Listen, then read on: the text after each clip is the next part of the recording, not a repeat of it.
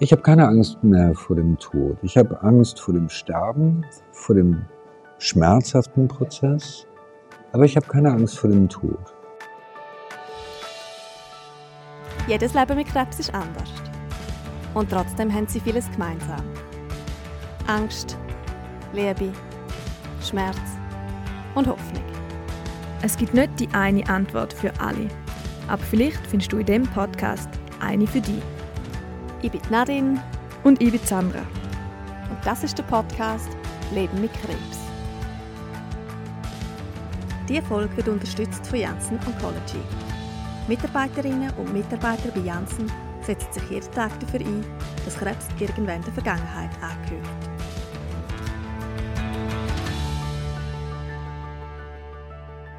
Unseren Gesprächspartner für die heutige Folge haben wir nicht mit einer kurzen Zugfahrt können besuchen. Der 57-jährige Kai ist nämlich zurzeit nicht in der Schweiz, sondern in Frankreich, in einem buddhistischen Kloster, wo er drei Monate verweilt.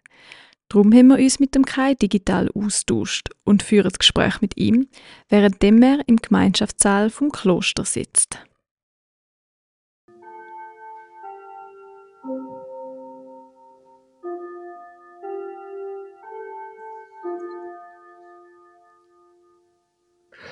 Das ist die Tradition hier, wir schweigen äh, immer, wenn die äh, Uhrglocke schlägt. Schweigen ist eines von vielen Ritualen, wo im Kloster praktiziert werden. Der Kai hat da einen Ort für sich gefunden, um mit seiner Situation und seinen Gefühlen und Emotionen umzugehen. Er hat im 2020 die Diagnose Prostatakrebs bekommen. Mit Gleisenfaktor 10 ist der Krebs schon weit vorangeschritten gewesen. Die radikale Prostatektomie hat erfolgreich ausgesehen, doch bei den Nachuntersuchungen hat sich gezeigt, dass der Krebs schon Metastasen gebildet hat. Seit fast einem Jahr sind seine Werte stabil, aber trotzdem ist der Kai als palliativ eingestuft.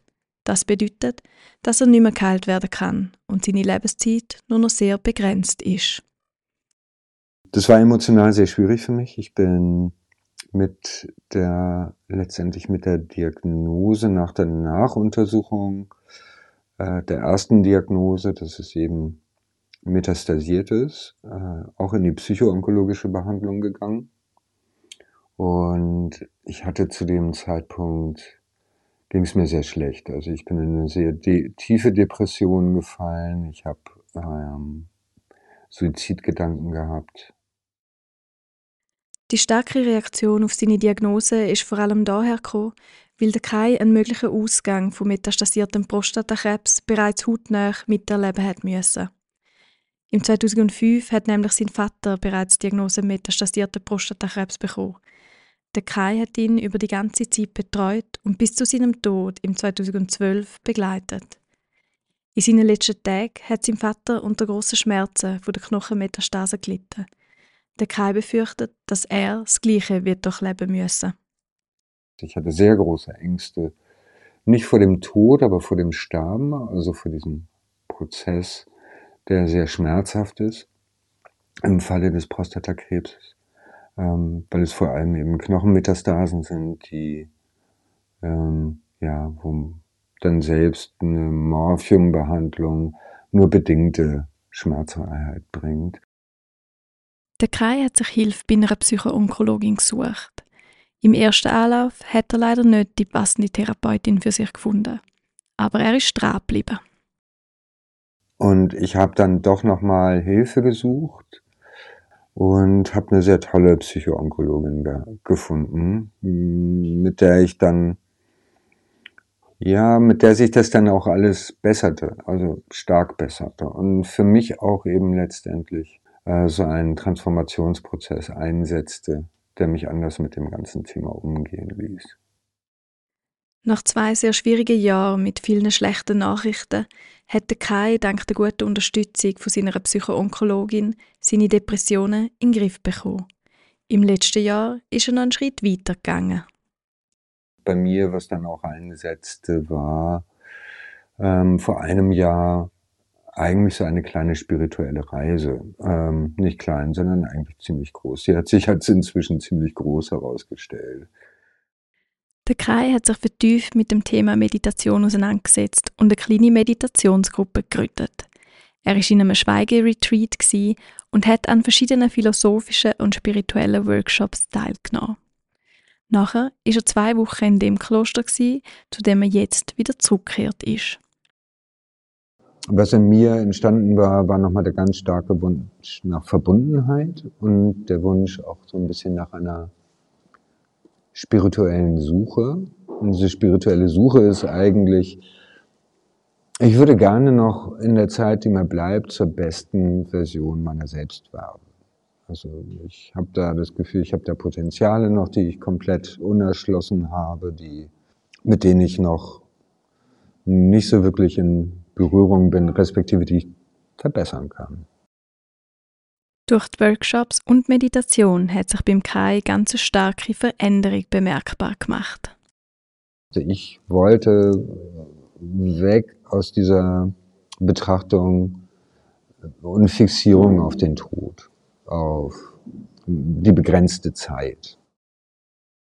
Darum hat der Kai sich entschieden, für längere Zeit ins Kloster zu gehen und der dort praktizierten buddhistischen Lehre zu folgen. Also meine Orientierung liegt inzwischen auf dem Zen-Buddhismus von Thich Nhat Hanh. Ähm, sich dabei konzentriert eigentlich auf die größte Herausforderung, die wir als Westler haben, nämlich unsere Isolation. Und ähm, hat da ganz großen Wert darauf gelegt, eben auf die Arbeit die Gruppenarbeit oder im Buddhismus nennt man das die Sangha. Das ist die Gemeinschaft der Meditierenden. Und dass man da miteinander ins Miteinander kommt. In dieser Praxis hätte Kai seinem Wunsch nach Verbundenheit können nachgehen und hat im Kloster einen Safe Space gefunden, wo er sich sehr aufgehoben fühlt. Die Lehre vom Thich Nhat Hanh hat verschiedene Aspekte, die ihm Kai gut tun. Und es ist weniger hier das lange Sitzen oder das lange, ähm, das lange Meditieren, sondern es ist vielmehr ähm, die, die, das Praktizieren von Achtsamkeit, das Praktizieren von Mitgefühl, das Praktizieren von äh, aufmerksamen Zuhören, tiefem Zuhören, das Teilen das Teilen über die Praxis, das Teilen über die eigenen Befindlichkeiten. Die Gemeinschaft im Kloster empfindet der Kai als sehr starkes Netz, wo ihm Halt gibt. Durch diese Stütze und durch die buddhistischen Praktiken hat der Kai seine gewünschte Veränderung können starten. Meine Suche war, ich wollte aus diesem, ich wollte dieses Leiden unterbrechen. Ich wollte ähm, aus dem Leiden raus. Nicht, dass ich jetzt äh, leidfrei bin, aber was ich bin, ist, ähm, oder was mir gelungen ist, und das ist eigentlich meine große Transformation, die ich als, als unheimlich gewinnbringend ansehe und wo ich auch das Gefühl habe, hm, hätte ich keinen Krebs gehabt, würde ich ihn mir wünschen.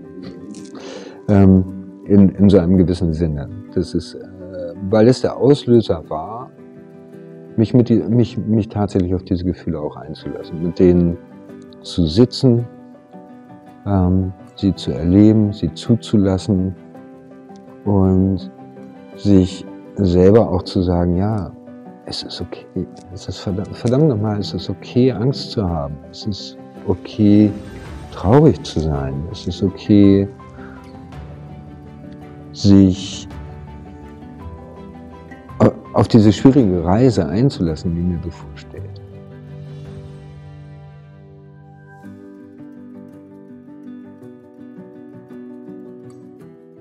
Etwas, was zum Kreis in der Transformation beigetragen hat, ist ein Projekt, das er im letzten Sommer umgesetzt hat. Ich habe eine Reise gemacht. Ich habe äh, hab mir ein kleines Motorrad gekauft und äh, mit Seitenwagen eine alte Ural und bin damit durch Deutschland gefahren, bin in Österreich gewesen ähm, und habe alte Freunde getroffen. Ich habe Freunde getroffen, die für mich in meinem Leben von Bedeutung waren. Die, ähm, wo ich mir gesagt habe, ich, auch wenn wir uns lange nicht mehr gesehen haben, ich möchte sie sehen und ich möchte ihnen sagen, ihr wart in meinem Leben wichtige Ecksteine. Ihr, ihr habt mein Leben beeinflusst. Ihr habt mich verändert. Und ich trage euch in mir bis heute. Ähm, das hat wahnsinnig gut getan. Das war auch sehr, sehr heilend. Die vielen Begegnungen und Gespräche mit seinen alten Freunden haben dem Kai sehr viel positive Energie gegeben.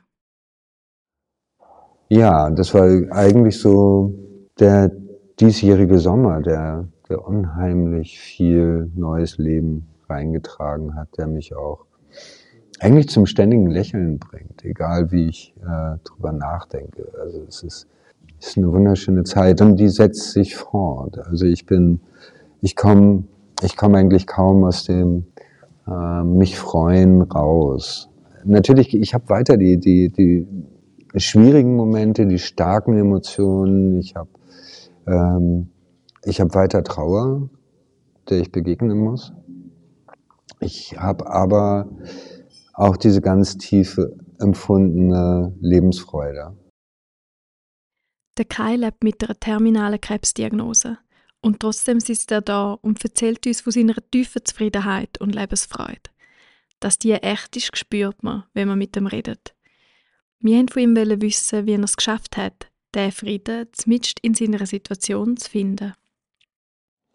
Ähm, in der Lehre von Thich Nhat Hanh heißt es eigentlich der Gedanke, dass wir, wir sind nicht allein, sondern wir sind, wir inter sind. Das heißt, wir haben, wir tragen ganz viele Dinge in uns, ganz viele Samen, ganz viele Blumen, die wir bekommen haben von unseren Freunden, von, von unseren Eltern, von unseren Lehrern. Wir sind nicht in der Isolation groß geworden, sondern weil wir verbunden sind miteinander. Und diese Verbundenheit lebt in uns fort. Das heißt, wir haben ganz viele Teile, die in uns fortleben. Das Interbeing oder wie der Kai gesagt hat, Intersein betont, dass alles im Universum miteinander verbunden ist. Auch der Tod ist mit dem großen Zusammenhang verwoben und wird als Teil von einem stetigen Zyklus vom Leben betrachtet.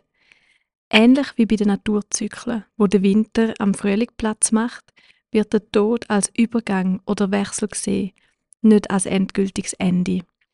Wie der Kai vorher erklärt hat, wachsen die Sämli von unseren Mitmenschen in uns. Menschen, die uns in unserem Leben beeinflusst haben, sind durch das zu einem Teil von uns geworden und leben so in uns weiter. Das ist etwas, was ich gelernt habe, das kann ich auch auf mich anwenden. Ich bin in derselben Situation. Ich habe in meinem Leben Menschen getroffen, die wahrscheinlich ich auch beeindruckt habe, die ich verändert habe mit meinem Sein, mit meinem Denken, den ich, ähm, für die ich etwas bin, die weiter an mich denken werden, die an mich denken werden über meinen Tod hinaus. Und das ist eigentlich die schönste Vorstellung, die ich jeweils über, über die, unsere Endlichkeit gefunden habe, nämlich, dass unser Leben nicht vergeblich ist. Dass im Gegenteil, alles, was wir, was wir pflanzen können an guten Samen und alle Blumen, die wir bei anderen gießen können, in deren Garten, dass wir dadurch zu einem Gärtner werden, der sich im Bild des Gartens der anderen abbildet. Der, der bleibt. Das bleibt.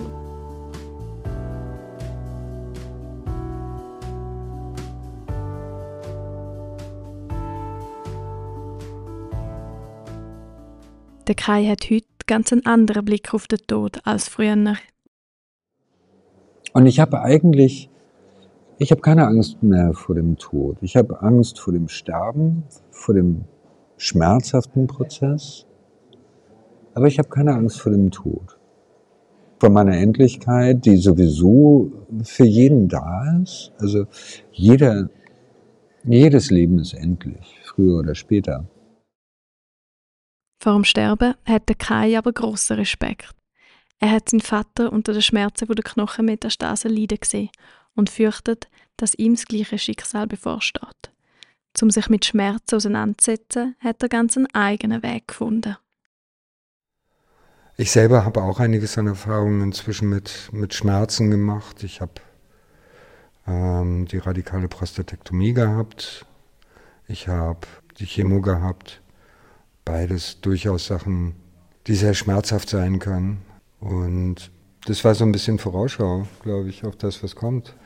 Ich bin dann zwar aus anderen Gründen, weil ich ein Tattoo hatte, von dem ich der Meinung war, dass es schlechtes Karma bringt, bin ich im Sommer, äh, habe ich angefangen, mich tätowieren zu lassen, mir ganz arm Tattoos machen zu lassen beim japanischen Tattoo-Künstler und habe da ganz, habe da doch recht intensive Erfahrungen mit Schmerzen gemacht und insgesamt jetzt der, der linke Arm ist fertig. Das war äh, waren insgesamt etwas über 30 Stunden äh, unter der Nadel und ähm, dabei die längste Session um die sieben Stunden. Und ich habe dabei gelernt, ähm, dass ich mit Schmerzen umgehen kann. Also dass ich inzwischen gelernt habe, ähm, auch eben durch die Meditation, Schmerzen nicht zu unterdrücken, sondern Schmerzen zu akzeptieren.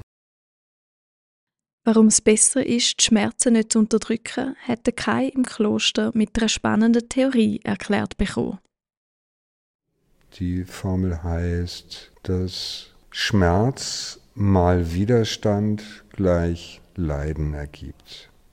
Das heißt, das Leiden, das man entwickelt, hängt nicht nur von der Intensität des Schmerzes ab, sondern auch von dem Widerstand, den man gegen den Schmerz hat. Also kann man ihn annehmen? Kann man ihn wahrnehmen als nur eine weitere sensorische Empfindung und sich nicht dagegen stemmen? Und das hat mich doch so ein bisschen erinnert an, an die, ja, eben ans Tätowieren. Das ist tatsächlich so ein Effekt, den, den ich da beobachtet habe. Zudem Anne hat Kai Meditations- und Atemtechniken erlernt, wo ihm helfen, durch den Schmerz durchzuschaffen. Ich habe es geschafft durch Meditation, also da, da liegen, Augen schließen und vor allem mich auf meinen Atem zu konzentrieren und dabei meinen Atem runterzubringen, tatsächlich auf drei bis fünf Atemzüge pro Minute habe ich es geschafft, mich vom Schmerz zu lösen und das war dadurch tatsächlich auch gut zu ertragen. All die Werkzeuge, die er jetzt an der Hand hat, um besser mit Schmerzen umzugehen, geben ihm keine Hoffnung. Und ich glaube, ich habe inzwischen ein bisschen mehr Zuversicht. Ich glaube, ich habe inzwischen mehr Vertrauen gefunden in meine Möglichkeiten, mit Schmerzen umzugehen. Da, ja, da besser ähm, später mit sein zu können. Insofern wird die, wird die Angst vor dem Sterben auch langsam kleiner, denn die ist hauptsächlich mit dem Schmerz verbunden. Und da zu wissen, dass ich das eventuell kontrollieren kann oder damit umgehen kann, das ist sehr tröstlich. Die Schmerzen rücken in den Hintergrund und der Kai ist sich bewusst worden, was ihm wirklich wichtig ist. Und ich habe mich dann tatsächlich auch die erste Zeit gefragt, ähm, was werde ich hinterlassen? Hinterlasse ich ein Loch bei anderen? Wer sind die anderen? Und wer wird um mich trauern? Und wie, ähm, wie ist das dann? Ist es, ist es das, was mir wichtig ist? Wer wie um mich trauert? Und ich habe festgestellt, nein. Weil wenn ich mich daran zurückerinnere, selbst mein Vater, der ohne jede Meditationserfahrung war, ähm, der wollte nicht, dass man um ihn trauert. Das war war nicht seine Idee. Der wollte erinnert werden. Sein Vater hat wollen, dass man nicht die kranke Version von ihm in Erinnerung behaltet, sondern dass man sich an ihn erinnert, wie er früher war, an den guten und schönen Tagen. Also ich bin, bin eigentlich dahin gekommen zu sagen, ähm, so möchte ich auch erinnert werden. Und ich versuche jetzt ganz viel davon noch irgendwie, ich versuche noch mehr draufzupacken. Ich versuche noch mehr Erinnerungen zu produzieren bei anderen. Der Kai plant, um das ganze nächste Jahr im Kloster zu verbringen und noch tiefer in die buddhistische Lehre einzutauchen, damit er seinem Ziel näher kommt und zu der besten Version von sich selber kann werden. Zum Schluss hat der Kai noch eine wertvolle Botschaft für uns. So zu leben, dass man sagt, ich, ich will das alles. Ich möchte das erleben. Ich möchte dahin. Oder ich möchte ähm, diese, die und die Gefühle noch haben. Oder ich möchte die und die Dinge noch tun. Ähm, und sich dem zuzuwenden. Das ist ein ganz wichtiger Punkt, glaube ich. Also sich darauf einzulassen, zu sagen, ja, meine Endlichkeit, ich bin endlich und das, was ich, das, was ich noch tun und erreichen möchte, ähm, muss ich jetzt tun. Da gibt es keinen Aufschub mehr. Das ist die letzte Folge dieser Staffel. Wir freuen uns, dass ihr reingelassen habt und hoffen, dass ihr viel für euch mitnehmen könnt. Wenn ihr Rückmeldungen zu dieser Staffel für uns habt, dann freuen wir uns sehr, wenn ihr euch bei uns meldet. Entweder direkt in der Spotify-App bei der Kommentarfunktion, über unsere Social-Media-Kanäle oder per Mail unter info at lebenmitkrebs.ch.